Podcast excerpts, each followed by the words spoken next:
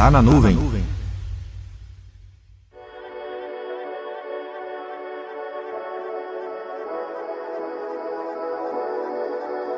Aconteceu uma determinada situação de extremo caos, misturado com pânico e terror em um projeto que estava participando.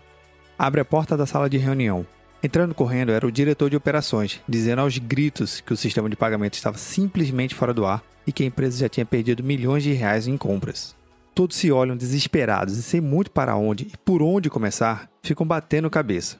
Só para constar, o tal sistema já estava rodando em cloud há mais de um ano e, de acordo com os dados históricos, estava tudo muito bem, obrigado. Bem, até aquele momento. Depois de uns 5 minutos de bate-cabeça, a calma e o raciocínio lógico tomaram conta do ambiente e deu espaço para a execução do plano de verificação.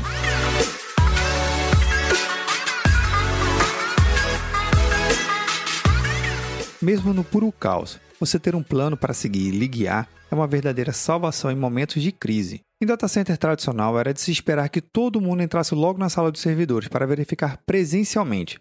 Mas, quando as suas aplicações estão em nuvem, o que fazer em caso de falha crítica no sistema? Se você já tiver um plano desenvolvido, diga para a gente como você tem criado e executado seu plano de verificação em casos de falha. Caso queira receber um plano de verificação para utilizar em seus projetos em nuvem, vou te enviar o plano que eu utilizo em meus projetos. Comenta no post desse episódio no Instagram, PapoCloud, pedindo o plano que eu envio para você. Ah, e não esquece de seguir a gente por lá, né? Agora não tem mais desculpas de não saber por onde começar em casos de falha.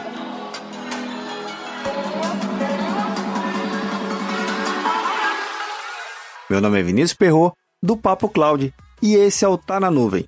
Acesse papo.cloud para esse e outros conteúdos.